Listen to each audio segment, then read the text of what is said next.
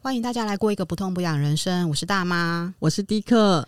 我们今天哦，诶，算是重磅邀请吗？嗯，是美莲老师重磅邀请哦，帮我们邀请的一位来宾，大力推荐。是是是是是，这这个这个邀呃这个来宾呢，他很特别。他先就是美莲老师告诉我们的时候，他说。哎，有我有一个同事出了一本书，这样子。我说哦，真的哦，什么书？我来看一下。哦，书名真的很有趣。哎，我说啊，这书名怎么这么这么这么这么到位？这样子，充分描述了这个作者的背景。这样，这个本书的书名叫《那些年在妇癌科病房发生的鸟事》，到底有多鸟？今天来问问这位作者，然后请他来跟大家打声招呼。好，各位听众，大家好，我是娜提。那目前我是在北区某医学中心的妇癌科病房里面工作，我的工作职称叫做专科护理师。那目前，嗯、呃，我想有一些听众可能对于专科护理师的工作不是那么的清楚。嗯，我们的定位的话是定位成是在护理师跟医生中间，我们是进阶护理师。那工作的部分其实也是跟护理师、还有医生、还有其他的一些人员一起照顾病人。嗯，对，大概是这样。一般不太知道护理师的层级的人啊，那如果你是跟我们一样，跟我跟迪克一样是在公务 公务界待过的话，你可以想象有一个职位叫专门委员。一般人可能也不知道专门委员在干嘛，可是如果你可以想象一下，就是说，哦，这个做事的人跟做决策的人的中间要有一个缓冲的人。嗯，对，就专门。不干嘛，或者是做很多，要不就是不干嘛，要是做，要是做很多。那题应该是做很多，而且做有点太多的感觉。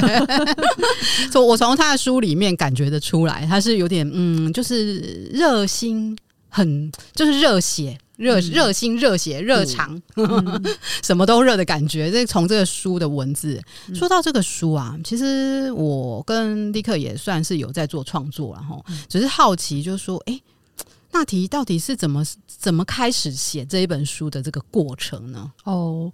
提到这个过程哈，就要提到一个时代的眼泪。就是最 最近那个那个皮克邦布洛格要关掉了，嗯，那我个人也是觉得非常的可惜。对，应该很多人都说那是我的人生，你凭什么把它关掉？对，那也是我的人生。嗯，在我还是刚。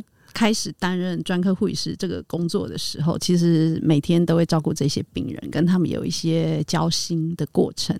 那刚开始我是在无名小站的部落格上面，嗯、那类似像日志哦，或者是小品文，嗯、把它记录下来，就是每一个病人的生命的故事。那零零总总累积了很多。那后来呢？无名小站关了，嗯、哦，那个时候我心好痛。我想说，我这么多东西要搬到哪里去？嗯、后来就先搬到了那个雅虎的部落格。嗯，嗯，那后来真正开始动手去把这一些东西把它整理出来，把那些脉络把它整理成一段又一段的故事，是大概在。《火神的眼泪》这一部电视剧，我不知道各位听众有没有看过、嗯、哦。那时候应该蛮多人，蛮红的，蛮红的，对，还得了金钟奖哦。嗯、嘿，我那个时候也是看了以后，给了我很大一个震撼，因为每每个职场有不一样的。眼泪，眼泪，对，不一样的哭点，对对对。后来有一天，我们就是上班的时候，就跟那个护理师学妹就在聊天嘛，就有时候都都会讲啊，我昨天看了什么戏啊，什么之类的。嗯、那提到《火神眼泪》，大家。讲一讲之后，然后就说，其实护理师也很多眼泪啊，对啊。然后我就那个时候我说，对啊，以前我们照顾那么多病人，然后很多病人的故事其实也都很动人。然后他们就说，那学姐你就试着把它写下来嘛。嗯，然后所以他们知道你有在写作，不然为什么指定你？他就说，就算说。学姐早就写了，马上拿出来。你们都没在看那个部落格，那个年轻人都会说“黑喜香蜜”啊，没错，B B 扣，哎，B B 扣也是时代的眼泪这样子。对，那后来我回去想了想，然后我就刚开始就在网络上先连载，就开始动笔，把这些故事一段一段的，然后呢，把它回想之后，然后把当初的一些很动人的一些情节动。对话之间，然后把它写出来，然后在网络上面连载。嗯，连载那个时候我记得写到了二十五章了哦，章节很多。哎、欸，你是在什么平台啊？好奇。呃，独创独创故事对、哦，但是因为现在出版的关系，所以那边已经关掉了。嗯、对对对，嗯、嘿。然后后来写写写写到也三十几万字，哦、然后后来就三十几万字 可以出三本书，长篇小说。对对对对，哎、欸，不过我现在随便出都是百万字啊。所以我们只是无法望其项背。对，那后来呢？他们就说啊，这样只是放在平台上给大家看，好可惜哦。有没有机会可以出版？嗯，那我就抽了里面比较精华的几段故事，然后就去投稿。然后这一次就是受到了出版社修为文化他们的编辑，他们也是看了以后也是一直流泪。对，然后后来就跟我就是有签约，然后我们就把这本书把它正式的把它整理好。然后把它上市，嗯，那有人就会问呐、啊，那为什么不是护理师的眼泪 书名啊？为什么是叫什么什么的鸟事？对啊，在妇产科病房发生的鸟事到底有多鸟啊？对，对大家都比较喜欢看鸟事。呃，我有个同事很可爱哦，他那个时候就是听到我出书，然后这个。就是类似说，那个朋友之间就赞助去买。嗯、那买的时候，刚开始买回家哈，他也没有仔细看那个书书上面的介绍。其实我上面都有写的，就是有大概讲一下说为什么叫鸟市。嗯、那他以为是很有趣的，他抱着看、嗯、想要看那个解解忧的心情。对，对结果。不料他说他从第一张哭到最后一张，然后呢，隔天上班捏我，你还我一包卫生纸，我说没有问题，我买一串给你都没问题。对，再多看几遍，对，一串就用完了。对，一串就我说你可以。就是类似借给家人看，或者是说借给同事看，他说不行，叫他们要去买来看，很好哭。我说那哭完有睡吗？他说眼睛很肿。哎、欸，所以所以为什么叫鸟事呢？可以跟大家先分享一下。其实啊，我们每天上班的时候，哈、嗯，就是照顾这些病人，就是有时候会遇到一些零零总总一些小小细节，然后有一些就是譬如说，呃，也会有遇到很好的人，可是就是呃，也会遇到类似。说像有一些病人，他因为家庭的关系，然后没有照顾者，那可能他就是其实家属也不是故意就把他丢在医院给我们，嗯、然后我们就是常常会把鸟事啊，那个病人很鸟哎、欸，你看都要叫我们这样帮他倒水，帮他换尿布干嘛的，然后鸟鸟来鸟去就鸟事一堆，然后那个时候就觉得要制造一个反差。嗯，对，所以呢，才会把书名把它定为说，而且现在很流行书名很长啊，嗯、什么我妈妈叫我不可以嫁去日本，对哦，对，然后或者是什么我妈的异国婚姻，然后对，然后我就觉得我不能输人家。我上次看到一本。你的父母不懂得情绪管理，不是你的错。我想说，哇，好长的一句话，是书名还是一句话？书名，真的是书名，是是。所以就是大家来比，然后看有没有办法把那个封背有没有这样，哎，弄成两行。哎，所以书名是你你自己先定一个案，然后跟编辑讨论。对，刚开始编辑也是觉得说，看到这个书名应该是好玩好笑的事情。哦，然后他有请我说，哎，那。你要怎么去？你要怎么去诠释鸟事这件事？嗯，对。然后我就说，这这个就是说，乍看之下，这是一些很鸟。然后让人家很烦忧的一些鸟事，嗯，但是其实你深入去研究以后，嗯、其实它背后蕴含的很多一些可以发人省思的一些温暖的事情，嗯，对。对，这么温暖的事情呢，就先来呼吁一下我们的听众朋友，请打开你的小额赞助，我们那提提供了一本他亲手签名还有盖章的。呃，这本书来跟大家来抽奖一下，嗯、所以请大家呃多多赞助，谢谢。就工商时间完毕，没有就提供一个机会跟大家结缘，太棒了。对，其实我觉得这个书的出版的时间其实很好，就是说，因为我觉得在过去台湾的社会其实是基本上大家都非常。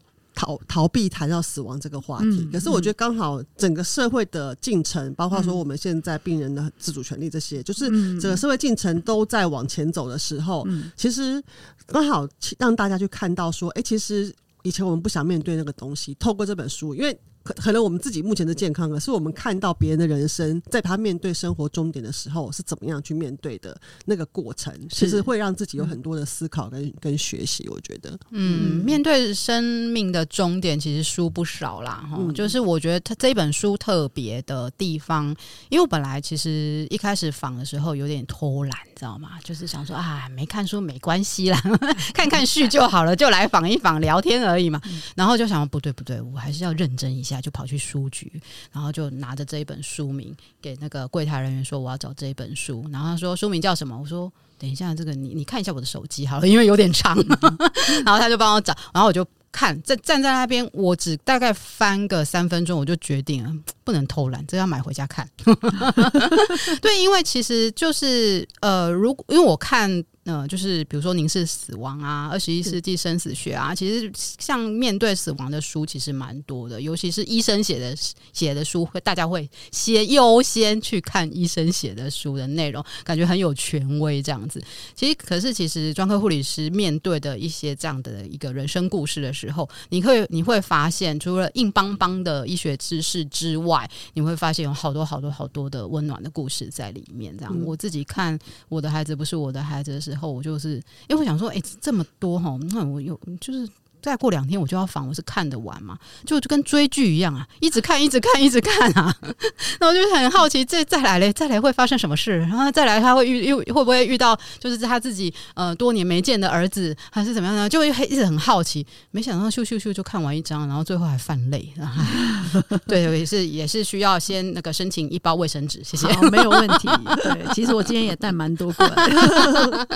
对，好，所以就是写作的过程当中，其实是点点滴滴。把它拼拼，先先累积下来，有点像是先先做一个小记录的感觉。那先做一个小记录之后，就开始写二十五篇。那我比较好奇是说，二十五篇这样写下来的时候是什么？因为我们还是在谈写作一下哈，就是说是什么？就是。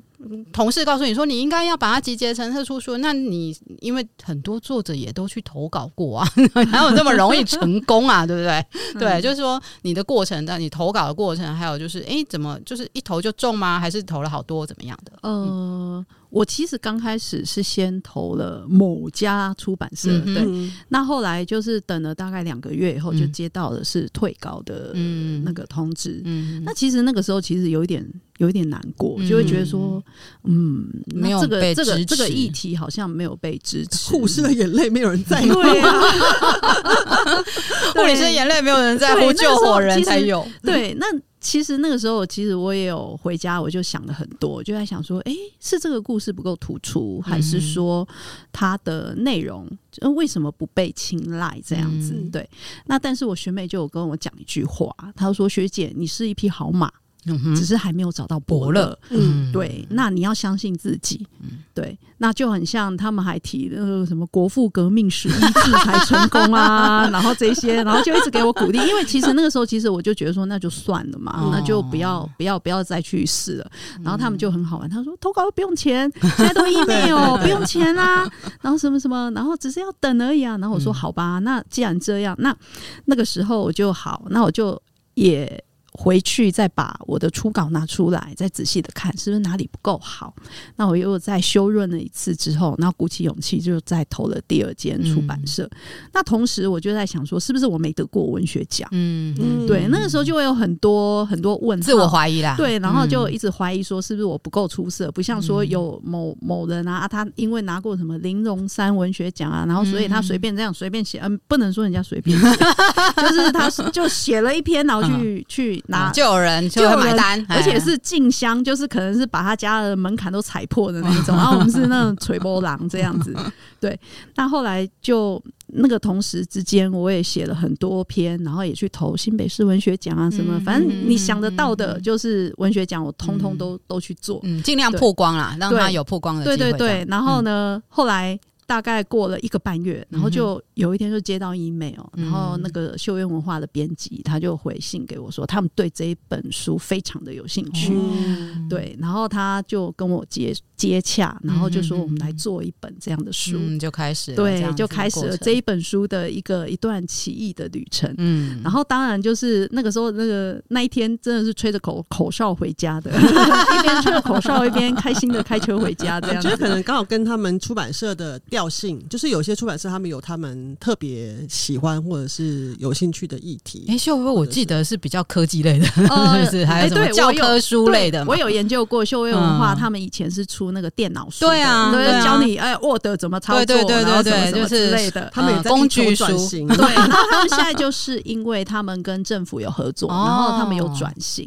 那我也有跟那个。那个责任编辑，嗯、对，有跟他聊过天。嗯、我说：“哎、欸，你为什么会觉得说这本书你觉得有？”大有可为这样子，他说，因为这个议题他觉得很棒，是啊，对，就很像刚刚那个大妈有提到，就是医生很会出书嘛，嗯。对，然后那个医生写的书就大家都会买单这样子，对，然后我想那个护理师的部分的话，其实我们大概我也在投稿之前我也去 Google 过，就是类似说护理师有没有类似有同才，他们也有出过书，他们有有出过诶。我有查到有两本，一个是他护理师，他本身是生病，他写他自己的生病历程；另外一个护理师，他是写就是他在 COVID-19 的那个疫情的一些那个一些感想啊，对，然后或者照顾病的一些那个。那类似像我这本书里面的议题，针对妇癌科的病人的照顾的过程，然后就里面精选了很多，就是诶。欸九段不同的故事，嗯，就是包含说从父女之间，然后从母女之间，然后还有就是我有病人是街友，或者是说他们是属于那个外籍的一些外籍劳工，新住民，对新住民，他们来台湾之后，然后面临的一些困境，不同的身份、不同的角色设定，或者是关系组合，是的，所以可以看到很多面向的东西。对，对。我刚突然有个 idea，其实当初你应该。投章投稿的时候附一张纸条，说本书的每一章都会爆出一个某大医院里面的 医生的黑幕吗？医生的不伦，或者是 对，哎，大家就会抢着来来跟你要版权，好，这样不大好，这样不大好，那个可能要另外改天再出一本，可以可以可以退休的时候，对，退休的时候已经没有在。Online 的时候，马上你马上你电话接不完了，哇，那不得了了，就是没办法啊，这个社会就太太求那个口味要重，对不对？对，那口味太淡，有人就是没兴趣嘛，就是喜欢咸酥鸡啊，还要加辣加辣再加辣。好，我们讲回专科护理师，刚刚有稍微提到，就是专科护理师的工作大概是怎么样？那其实护理师对对对一般大众而言啊，其实就是照顾。呃，病人的身体的面相。那看了这本书的呃一些章节之后，我发现说，哎、欸，其实你照顾的是他们心灵上的面相比较多。对，嗯、呃，我是这样子定位自己的工作啦，就是我们在医学上面，医生负责就是治愈，嗯、叫做 cure，嗯哼，就是治愈疾病。嗯、那我们能在旁边辅佐的部分的话，我希望给病人的是一些温暖。跟陪伴，对，跟陪伴，嗯、对。所以说，而且其实，特别是妇癌科的病人，他们在面临自己被诊断出癌症的时候，其实女生很细腻，嗯，然后他们就是很容易，就是会一旦被宣判之后，他们就直接会直接往那个死亡这边做连接。嗯那他们中间就是会有很多，他很会担忧很多事情。嗯、像我刚刚有跟那个大妈跟迪克有分享，我前几天就有一个病人，他只是良性的子宫肌瘤来开刀，嗯、结果他一住进来那一天，我我印象很深刻，我去接病人，然后我们都会跟病人聊天，然后想知道说他对隔天的手术有没有什么疑问这些。那病人讲没两句话就眼眶红了，嗯、然后就开始哭了。那我就觉得，哎、欸，怎么了吗？那我就。那个时候其实也不用说啊，你真的就只有就抱着他让他哭，哭完以后他就突然就看着我，然后他说：“我是不是很严重？我可能这一次就没有办法回家，嗯、或者是说可能就是开完刀就死在手术台上。嗯”然后我就很惊讶啊，因为我想说：“哎、欸，你是良性的啊，你怎么会有这种想法？”他说：“你们医护人员都是报喜不报忧的，所以呢，我想我应该非常的严重，可能就死定了什么之类的。哦”对，甚至于他连那个哎、欸、一些遗书啊，然后我的存款、存款密码、印章放哪边，他都已经交代好了。密码有告诉你吗？欸、没有，他只有告诉他先生。我想，我如果有这个荣幸可以知道他的密码，哇，那真的是不得了了，这是不错不错不错，发了发了。发了嗯、对，嗯。那后来很好玩，就是我就跟他提到说，其实我们在门诊的时候，医师也都可以解释整个过程，你可以百分之一百就是放心。好，那我们就是实际当然是开完刀之后，等最后的病理报告会出来，但是明天开刀会有一个初步的结果，不用这么担心。嗯、那我看他那么担忧，我也怕他睡不好，我就跟医生提说，我们是不是给他一点抗焦虑的药物，嗯、或者是安眠药，让他好好睡一下。就隔天很好玩，隔天开完刀以后，我下午又去看他，他就笑眯眯了。嗯、他就说：“哦，医生，医生刚有来跟我说，我的应该看起来是良性的。”我说：“对啊，那你那个密码要不要改一下？”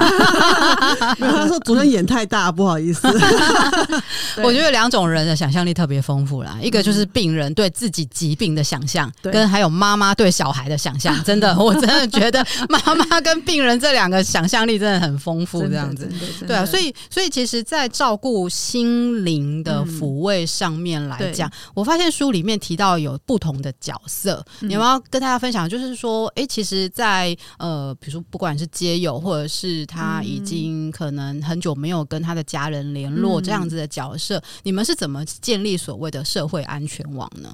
呃，其实提到这一位病人是街友这个故事，其实他他哎、欸，这一段故事有点久了，嗯、但是我印象很深刻，嗯、因为哎、欸，我一上班我还没有看到病人，我的护理师学妹就告诉我说：“学姐，你昨天晚上哦来了一个半夜来了一个病人是街友。”然后我说：“街友。”嗯，女生有街友，这是我第一个疑问。对，后来我哦真的，然后他们就说他身上没有，哎、欸，只有一只，那个时候还是 Nokia 手机呀、啊，呃，没有屏幕，嗯、就是没有那种滑来滑去的那种智障型手机，对，智障型，哎、欸，好用。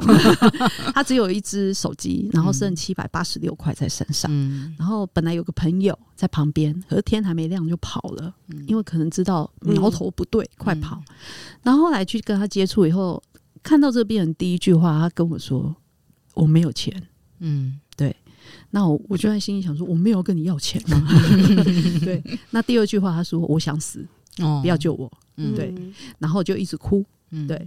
那那个时候，其实我面临到的一个困境就是，他身上那个子宫颈癌非常的严重，哦，是属于末期的一个状态。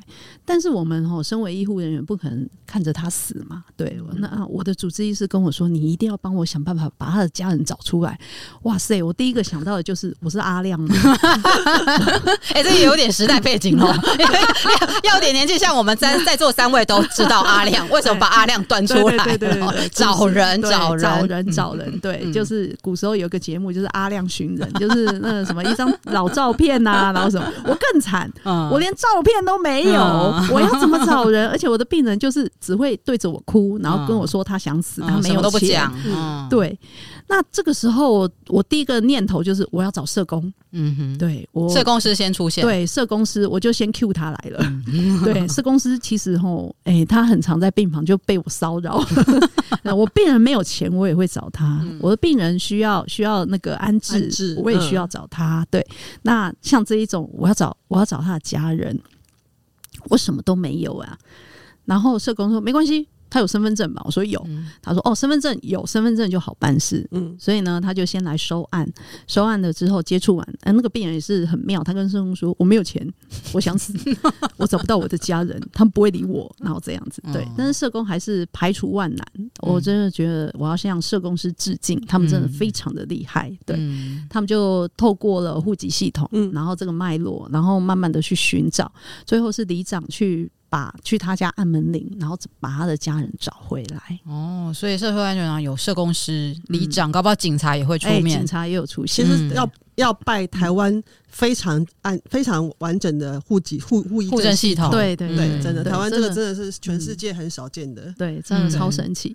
后来帮他把家人找回来以后，剩下就是安置的问题，然后还有就是病人他其实当初这个病人会离家出走，也是因为被先生家暴，对，那他背后的故事。嗯，对，我们就不爆雷了。对，我们不爆雷了哈。哎，那个刚刚大妈有提到，对对对对，再再对，再度呼吁。服务时间，对 对，真的今天有提供了一本那个签名书，然后欢迎大家就是听了以后也有一点心动难养，嗯，要止痒一下的话，然后资讯栏上面都有捐款的方式，对对对，你可以跟大妈联络，然后有机会可以用抽奖的方式可以获得这一本对签名书，包准你感动万分，对啊。但是没有抽到的要去买，对，没抽到的也可以那个各大那个书局通路都有，通路都有，对对对。好，工商，哎、欸，我们一直在工商，哎，为什么要一直工商？因为我自己看了一张，真的觉得跟追剧一样，你知道吗？真的，这是太值得看了，这样。好，那所以我们就是社会安全网这个。其实，因为其实哈，这这个工作，我的想象在还没有认识娜提之前啊，嗯、我的想象是不存在医院的。哦、我以为是，比如说你真的已经呃独居老人，然后在家里已经发臭了，已经奄奄一息了，哦、然后才会出现这样。原来在医院里面也会发生这样子，就是说其实找不到呃他可以呃联络的亲友啊或什么的。那前阵子我看《二十一世纪生死学》这本书，他讲了一个数据，跟大家分享一下。这数据蛮有趣的。他说：“二零三零年，我想二零三零都还没到。你们美国人很爱调查这些数据，就是二零三零年啊，全美国如果他的呃亲友皆亡，我独活的人有两百多万人。你左边两三百万，你左边你少一点，你你老公，你老公只是远在日本而已，傻眼了，傻眼了，真的就是说，全亲友。”亲友皆亡，我独活。或者，因为他那个文字写的很奇妙，我就是啊，有这种数据，有这种统计，所以其实。最后，最后，你走到临终的时候，没有任何人陪伴你，是发会发生的事哦。未来会是常态，真的，未来会是常态，真的有啊，真的。所以，其实那题在这本书里面，我感觉就是类似这这种的，就是你没有办法想象啊。可能比如说，我现在的家庭关系都还可以，所以我我没有办法想象你写这么多故事，就是刚刚讲的那个统计数字里面的，在里面的这个数字这样子。对，所以有没有要不要跟大家分享一下？就是当然不是说分享。亲友皆往，我独活的，那我来就可以了。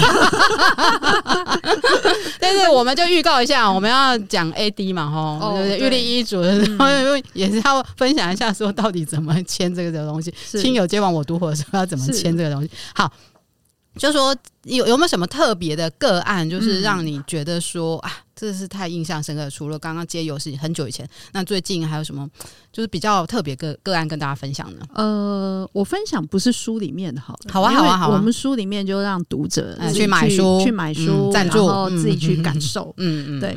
那我分享一个最近我手头上有一个。蛮特别的一个个案，嗯、对，那这是一个十三岁的妹妹，嗯，对，十三岁的小小小病人，对，嗯、那她的疾病的话是卵巢癌，哦、对，然后那个分歧的部分就是是比较后面一点啊，对，哦、三四左右，对，三四左右，嗯、对，那其实照顾她，我面临到第一个问题是，哦，我真的很难想象哈，跟青少年这个时期的小哎。欸的人十三岁，国二吧？对，国国一，国一，国一，对，就是你，你，你要把他当大人，他好像还不够大。嗯哼，对，你把他当小孩，他会觉得你看不起我。哦对对 对，所以在沟通上面，我会觉得，嗯啊，然后他们都好酷哦。嗯，对，就是酷酷的，就是有时候是装的啦。对对，然后就是你你在跟他们讲话啊，各方面就跟我以前照顾过的那种就是成年人不大一样，完全是大相径庭的，因为。我本身从毕业以后就一直在妇产科里面工作，所以对于这种儿科方面，我真的是比较经验比较不够一点。对，那照顾都会有一张厌世脸，就不要理我，不要跟我说话。对，我不想跟你们说话。对对对，那年纪轻不会随随便便进到妇癌科里面啦。对，比较少遇到。对，那其实照顾他护理师也护理师姐妹同伴们，他们也是就会说学姐她好酷哦。嗯，对，问她问题没有啊？嗯，会痛吗？不会啊。对，就很简短，嗯、对，非常的简短，对。然后，哎、欸，你想要再多问，他就有一点不耐烦的那个脸，哦、对。但是我们又觉得说，想要提供一些，就是一些特别的照顾。为了这个，我还去找了我的同学，嗯啊，我同学他是儿科的专科的专业，哦、对，他就说啊，他们就是爱装酷啦，然后什么什么啊，你就是吼，你不能够禁止他做一些事情。那其实为什么会提到这个病人很特别是，就是他这一次来住院手术，然后动的是比较大的手术，因为癌症手术的关系。那他跟他的妈妈，就是照顾者妈妈之间就有一些碰撞。嗯，对，嗯、呃，我是听妈妈说的啦，就是说他从之前那个知道自己是癌症之后就。学校的部分，学业的部分就没有办法继续，就大部分是待在家里。那家里的话，就没事干啊，对，就是看电视嘛。然后后来他们有规定，他不可以一直打手游。哦哦，对。那这个年纪的孩子，他会觉得说，我的癌症已经够惨了，我都要死了，你还，你还要管我？你还管我这么多？对。然后他们就限定他说，一天只能玩一个小时。哦，对。然后我也是这时候才。就是真正的知道说，哎、欸，我真的是老了。嗯、对，就是他们年轻人玩的手游是那种结成群结队的啊，就是有个 team 的，对对，有个 team 的，然后要一起去打打坏人约好的，对，哪个时间一定要一起出现。是的，嗯、所以没有办法说类似说像爸妈说的限制一个小时、嗯、是有困难的。嗯、对，那后来呢？半后来被爸爸。整个就是彻底断掉他玩手游的这个原因，是因为爸爸发现他半夜趁大家睡觉的时候三点爬起来玩手游，真聪明，对，非常聪明的一个孩子。对，那因为被抓到，被抓到以后，爸爸非常生气，就把他臭骂了一顿。然后听说他在家里就声泪俱下的说：“我都已经这样了，哦，为什么你们还要限制这么多？”对，说说实在的，我也是这么觉得。你们就 我跟主治医师也都觉得。真的，对，就让他玩。可是对于爸妈，他又觉得说，他想希望他把自己的身体照顾好嘛，好好的睡，该睡就睡，所以就白天让他玩呢，好好睡觉。白白天他的 partner 可能都在上课，对，因为他们那个手游是有群体的，对。然后后来他们这次来，就是变成说他跟妈妈之间就有很多的冲突。开完刀当天晚上，他就一直在要手机，对。后来他妈妈就不给他嘛，就说你今天刚开完刀，你就好好的休息，不要一直。那个，就他就哭了，嗯、然后哭了以后呢，他怎样反应呢？我觉得也是后来隔天护理师告诉我，他跟护理师说他很痛，他痛到快死了，嗯、他痛到快死了都没有人要理他，嗯、然后这边狂哭，然后他就后来最后一句话说：“我可以戏后来了。”对，那护理师听了其实很很舍不得，然后就一直帮他，就帮他看啊，他因为我们现在其实术后止痛都做的很好，嗯、都有那种可以自己按的啊，然后那些，然后就一直在想是不是出什么问题，然后一直去检查那些管路啊，你就知道我们那个护理师学妹非常的可爱，嗯、一直检查管路，然后还去找麻醉科的护理师来看是不是哪边出问题，后来发现说不是。纯粹是妹妹心里面她心痛，嗯、对，她没有办法跟人家打怪，对，所以是没有人跟她可以就是同理她啦，同理她的需求，所以她就是用闹的方式，对对对。嗯、后来隔天我跟主治医师知道这件事之后，我们就先去了解了一下整个事情的来龙去脉是什么。我们也觉得说，可能真的她对于就是。那个转移那个注意力的方式，嗯、他选择的是就是去打手游。嗯、对，嗯、那母亲的部分他，他其实妈妈也没有错。嗯，妈妈她希望他好好休息。嗯，那但是就是像那个迪克刚刚讲的，就给他玩呐、啊，对不对？嗯、还能活多久？干、嗯、嘛去在意这个？而且我觉得对他们来说，那是另外一个世界。对，他在那个世界，他就可以忘记在这个世界发生的事情。对，没错。嗯，所以后来我跟主治医师就在思考说，怎么办嘞？对，然后我就我我那个时候我又开始想，我可以找谁？我想说，哎、欸，奇怪，这是不是每一个爸妈都会跟小孩挣扎的一件事情？嗯、就是电玩到底可以玩多久？对，对，没想到在医院也会发生。对，而且我真的我觉得哇，让我真的是又。又又学习到了一个新的、哦、新的一个想法，嗯、对，那个时候我第一个想到的就是我要去找儿癌的那个专科护师，嗯哼，哎，因为他一定他经验比我还丰富。嗯、第二个我想到的是我要去找心理师，嗯，嗯，那心理师的部分，我希望他可以跟病人聊一聊，嗯、也跟妈妈聊一聊，类似说可以去做，哎，各自去了解他们内心到底在思考着什么。然后第三个，我又有在想说，我是不是要去找那种类似。哎、欸，共造师啊之类的，嗯、共造师是安宁共造师，对，因为安宁共造师他们很厉害，他们有时候会走那个，就是我我是走比较心理方面的嘛。哦、安宁共照师他们会看全面，然后类似说还会把宗教师拉进来，哦、就灵灵性关顾，对灵性灵性的关怀，对对。那很多人都会很好玩哦。那个我最记得那个安安宁共照师，每次我转介病人给他，然后他都会提到说要带师傅来看他。有的人听到师傅。不要来吼，就先想我我我是快了吗？师傅要上场了，这样。其实不是，因为师傅他会有一些特殊的开示，对，嘿，就很像那个宗教的力量。你们刚刚有提到的 AD 的部分，其实就是我们在人还好好的时候，其实就要去思考这个问题，就是四道嘛，对对对对，会讲到四道人生。然后我我跟主治医师在想这个问题的时候，后来我们就先把妈妈找出来，然后在病房外面就跟妈妈先谈。讨论。讨论了之后嘞，那个医生就决定他要当坏人。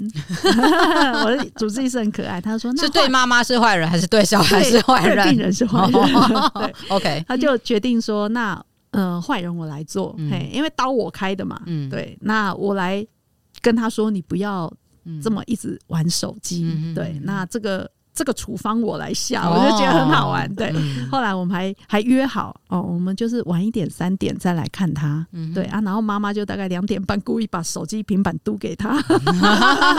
对，我们很很像很好，很很很就有设计过的一个设计一个节奏就对了，设计的一个桥段。对，然后后来等了到三点，然后我跟主治医师就又同时出现在病房里面，然后看到病人真的在滑。嗯，但是他很好玩，他不是在打手游，因为就像我讲，他 partner 还在上课。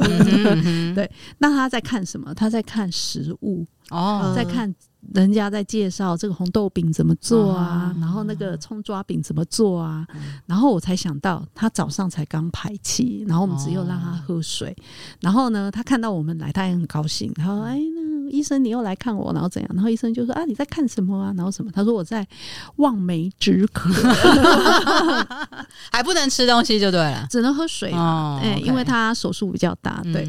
然后我就觉得他很有趣啊，我就说：“那你这样子？”他说：“对啊，你们都可以理解我。我妈就觉得我很自虐。”哦哦，对。然后他妈妈就说：“对啊，你就不能吃，你干嘛看？”他说：“啊，我看看也不行哦。”对。然后我就觉得，哎。彼此之间的战火 又好像要烧起来，然后我马个人觉得妈妈比较需要心理师，小孩蛮 OK 的，对对对对。然后后来我们就是就是跟他说，可以啊，你可以看啊，没关系啊，还是你就是你吃的还不错，喝水也都还可以。那我们晚一点就可以喝一点汤汤水水的东西，对。然后后来我们也有跟他提，就是说啊，你这样一直躺着看平板也无聊嘛，那你可以下来动一动。然后我们现在也因为防疫政策也比较松了。可以到外面去散散步，嘿、嗯，不然吼以前很可怜，都不能出大门口。嗯、对，那你可以去走一走、逛一逛。然后他很好玩，他提出第一个就是说：“妈，那你带我去地下街。”然后他妈他妈又说：“你，你又不能吃，你又不能吃。”他说：“看一看不行哦。”我说：“可以，可以，可以，可以看，可以看，用眼睛吃。好”欢迎欢迎。然后你去，你先调查好我们地下街有什么。嗯、等到可以吃的那等到可以吃的时候，你就可以开始点餐。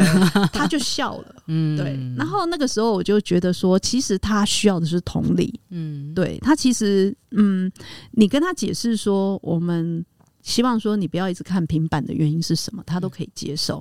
然后你同理他了之后，然后他也可以了理解，大概是这样子。真的是一直看，其实对眼睛也不好啊。然后一直躺在那边都没有动也不行，对，那也。真的，我们医生就下了处方，一天看一个小时就好啦。你就把它拼凑起来，你也不要一次用完这样子。对，那我觉得，嗯，我可能下个礼拜一再去看看，看这对母女之间的关系有没有比较好一点。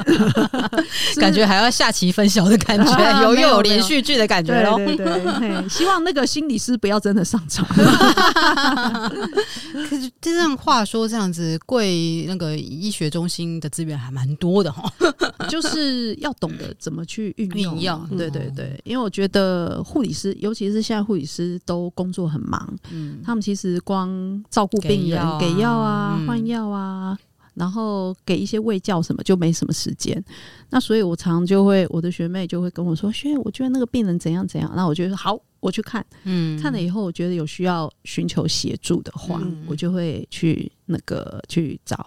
就像我刚刚提到的，我会去找社工师，嗯、然后我会找心理师，然后营养师也常被我烦呐、啊，嗯，哦，因为我病人吃不好啊，瘦巴巴的，嗯、然后我可能就会去找营养师，我说：“哎、欸，你来帮我看一下嘛，嘿，嗯、我应该要怎样？嗯，好啊，病人要怎么吃，你帮我喂教他这样子。嗯、那比较多时刻。”我觉得我的工作比较像是一座桥梁，嗯，然后或者是，嘿，就是帮病人发现病人的问题之后，然后去寻求各方的协助，嗯，然后包含了类似说，就是像，哎，也算是病人的代言者，嗯，对，因为有些病人他可能是跟你 complain 完之后，然后他可能就觉得，好吧，我有舒压了，对，对，那他可能也也没有意会到说。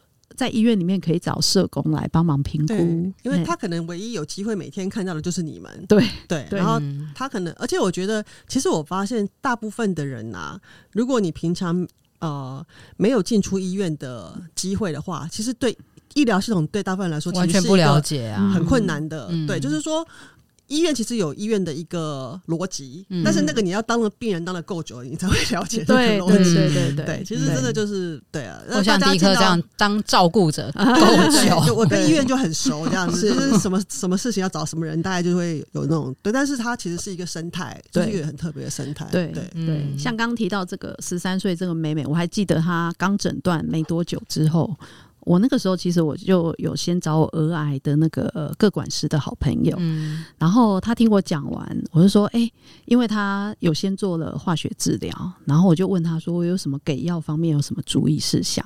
结果那个儿癌的好朋友就说，你的病人没有满十八岁。我说，对啊，十三岁而已。嗯、他说要他要打化疗，那他有没有申请儿癌基金会的补助？哦哦，我第一次听到，嗯、对，然后我说，哇，那要怎么弄？然后他就很热心，他跟我说：“来，我跟你说哈，你就先去找社工，社工那边会有资讯，他会收案，收案之后会填申请表。嗯，那不但儿癌基金会在这种初诊断的癌症小于十八岁的儿癌病人，他有一笔两万块的补助之外。哦”包含他后续他化疗吃的止吐药，嗯，哦，因为年纪越小打化疗吐的反应越大，反应越大，吐的越厉害，是儿癌基金会来出钱。哦，对，那那个时候我印象很深刻，我去找社工，社工说：“哇，我不知道你们有这样一个病人。”对，然后他说：“谢谢你告诉我。”对，然后包含那个病人的妈妈跟爸爸，他们都很感动，因为他觉得虽然这两万块说多不多，说少不少，可是对一个家庭突然面临孩子被诊断癌症。嗯，来说的话，其实就是有一点可以补助，嗯、而且再加上说他后续打化疗、嗯、吃的那个止吐药，其实很贵耶。哦、一天的话，假设一天吃一颗的话，也要四百多块，好贵哦，一颗药。对，可是真的孩子会舒服很多，嗯、对，可以帮他撑过这一段时期。而且我觉得这个过程里面也可以让家属相信，就是说，哎、欸，其实。大家都很愿意帮忙，对，就是大家都很想帮他们的忙，在他们每个人自己的位置上做他们可以做的事情，这样会觉得医院比较有温暖，对，而不是都冷冰冰的，只是想要赚钱，只是来，然后就哎回兜啊，然后结束再见 这样子，对，其实我们就是。有一点小鸡婆啦，嗯，对，我觉得我其实我工作这些年下来之后，我觉得其实养成一个鸡婆的个性。对，我觉得要要有鸡婆的个性，还要有那个横向联系的触角要够广跟够深，嗯、你才有办法做这些事情、欸。哎、嗯，就是说要沟通要能力要很好，然后又要想很多面向的事情，这个、头脑不是一般人，真的能写出一本书，还要写二十五篇长文，都都真的不容易。我已经帮娜提想。好，那个因为那个护士是围劳嘛，五十五岁可以退休，对不对？对对对，五十五岁之后可以选里长。这个功这个功能是跟里长是一模一样的。可是现在当里长很累。我看护理师不累吗？护理师也很累呀。我我是而且很近，都在你家旁边。对对，是没有错。对，我还记得我我我有一个同事就说：“学姐，你是被护理师耽误的作家。”我说：“没有没有没有，我不是，我是很感谢，就是我可以。”进入医疗界，然后从事这方面的工作，嗯、因为我觉得反而是我假如没有做护理师的话，我们没有办法去接触这些病人，嗯、没有办法有这些养分，嗯，然后没有办法滋润出这一本书来。没错，对。对啊，在书的封底上面有讲这句话哈，嗯、我来念一下。嗯、是您写的吧？应该是。护理师是一份很美的职业，我们在生命循环中从未缺席。我的坚韧与柔软，都来自我所见证的美好与与缺憾。哇，好美的一句话哦！听了我都是头皮发麻 哎，真的，真的。所以你就是你就是在做一个很坚韧又很柔软的事情，对，然后才能创造出这么棒的一本书这样子。嗯、最后要不要给大家？因为在妇妇妇，对不起。妇癌科病房，是。因为这我们听众大部分是女性，而且应该都超过四十岁，还占蛮多数的。我们好的建议呢？哦、呃，就我的工作经验来说，然后、嗯、我觉得女生要更爱自己一点。嗯、对，那其实根据这哦工作几年看下来之后，我发现有一个很奇妙的一个现象，嗯、大概在我。刚开始工作的时候，那个时候政府才刚刚开始推行子宫颈抹片检查，嗯、哦，是免费的哦，六分钟，对，六分钟护医生，连林志玲都大叫大家都要来做抹 片，对，是是是，只要三十岁以上有性经验的女性，好、这是你的权利哦，哦，因为我们的健保就是有给付这个部分。嗯、那我发现，就是推行了这些年下来之后，我们子宫颈癌它变成说分成两大族群，第一个是初诊断。就是他一一发现是早期，就是所谓的鳞奇癌，它只是上皮病变而已。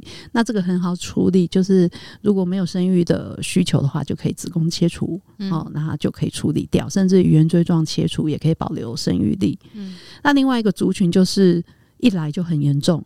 第四期、第三期，对，就是末期。嗯、那为什么会这样呢？哈，那早期发现就是一定是他都乖乖的做抹片，嗯，所以他可以早期发现、早期治疗。但是有一些族群，他就是很害羞哦，或者是他很害怕。他会觉得说，嗯，很麻烦。但是我刚刚其实也跟大妈跟迪克有聊到，现在哦，都那个某片车都下乡了，嗯、对，就一台很像公园旁边就可以坐这样，对，一台中巴，然后上面呢，它不只可以做某片哦，它还可以做乳房摄影，嗯、就是四十五岁以上的女性两年可以做一次，这都是不用钱的，这都是健保有给付的。大家想想自己缴多少健保费，如果都没有用过的话，好歹去做点免钱的，是，而且我觉得。就是你，你可以就是那没有花很多时间，真的大概二十分钟结束了吧？是的，嗯、对。那你可以做这个这个很简单的一个筛检，嗯、然后呢，你可以免除掉后面很多的麻烦。嗯，对。所以我觉得就是呼吁一下那个各位听众哈，不管哎、欸、是你本身是女性还是你是男性，那男性的话就要关怀自己家里面的。嗯、另外一半，对，另外一半啊，妈妈、太太、女儿啊，或者是你的姐妹啊，嗯、对，哦，那有没有这方面，就是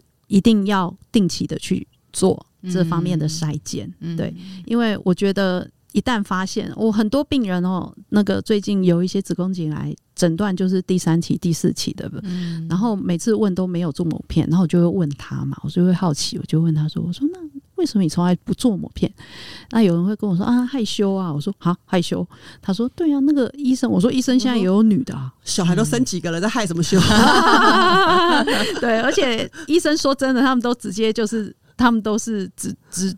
在专业上面，对，就是自己有没有办法跨出那一步而已，对对对。然后我觉得都是借口，对，嗯对。那真的就是要好好爱自己，对，因为健康是无价的，嗯，对。而且因为很多癌症还不见得能够早期检查出来，都已经可以检查出来了，还不去做就有点可惜。对，我相信四十五岁的那个听众朋友一定有接过卫生所的电话啦。我就是一直被打电话的那一个人，然后打到打到连我先生都接到。电话你知道吗？哦、就是说，哎、欸，安利卫生所叫你去检查，你怎么不去检查？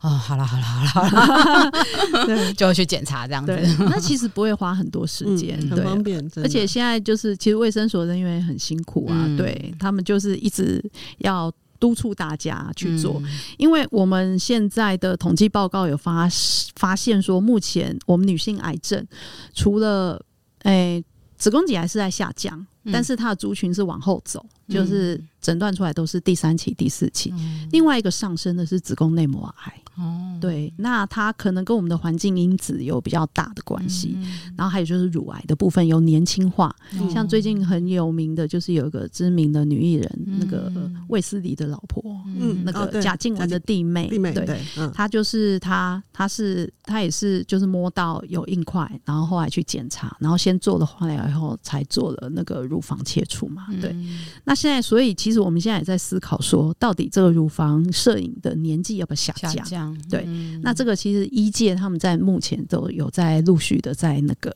在做一些研究。嗯、那他们有发现，就是如果你有家族史的话，好像是四十岁就可以做了。嗯、对，就是家里面可能父母亲啊，哎、欸，母亲或者是阿姨，嗯、就是那个亲戚亲戚。嗯女性的有乳癌的病史的话，她的年龄是下降到四十岁。嗯、对，那我觉得就是也不会花很多时间，然后可以免除掉后续很多的麻烦。对，因为不管站在个人或站在整个国家来看，其实癌症的成治治疗成本都是很高的。对对，对就是。